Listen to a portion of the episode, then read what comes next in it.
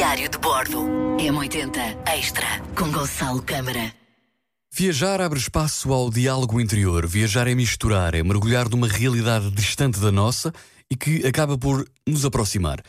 E várias são as afirmações que nos vão mostrando a importância de fazer caminho.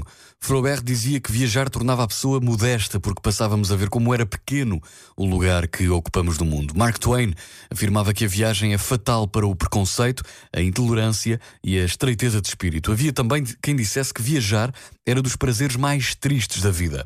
Se olharmos para estas afirmações com atenção, ressalvamos a perda em cada uma delas, aquilo que a viagem nos faz perder. Essencialmente manias, manias, fixações, caprichos, teimas, obsessões. Temos sempre tendência a viver em todas as certezas, somos especialistas do quase tudo, sabemos imenso de coisa nenhuma e em viagem perdemos tudo isso, perdemos-nos no que é certo. Tudo se altera e tudo se envolve. Há uns meses, numa bela conversa com o Ricardo Santos, editor-chefe da revista Volta ao Mundo, falávamos das ideias preconcebidas, dos preconceitos de viagem e de como era urgente tudo isso ir à vida numa viagem para que fosse possível, lá está, dar-se o milagre do reencontro. Quando esbarramos num lugar pela primeira vez, permitimos-nos ao espanto. Quando voltamos a esse lugar uma segunda vez, abrimos espaço para a intimidade. O impacto com o desconhecido faz-nos perder o norte. Estamos em constante procura do belo, dos sabores, dos detalhes. Viajar é assumir riscos e perder os medos quando reconhecemos o inesperado.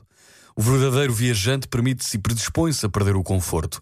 Deve despojar-se do essencial. Um dos meus grandes amigos, até em jeito de brincadeira, dizia: numa viagem, comer é um bem supérfluo. Eh, dentro do evidente eh, exagero, conseguimos extrair daqui a importância de largar, de, abandonar, de despir as ideias. Eh, porque faz diferença dormir na estação de comboio, umas horas, porque faz diferença ir em terceira classe, onde está a maior parte dos passageiros porque faz diferença a cama ser um estrado velho e frágil sem lençóis, porque faz diferença apanhar o autocarro noturno para poupar o dinheiro de uma noite, faz diferença comer por menos de 2 euros de pé junto à estação ou sentados com os locais, faz diferença não compreender, neste caso não compreender a língua, faz diferença pedir indicações por gestos, porque faz diferença lavar a roupa na nascente e pendurá-la na árvore, faz diferença perder a paciência, porque faz diferença perder o autocarro. Faz diferença perder o mapa. Faz diferença perder.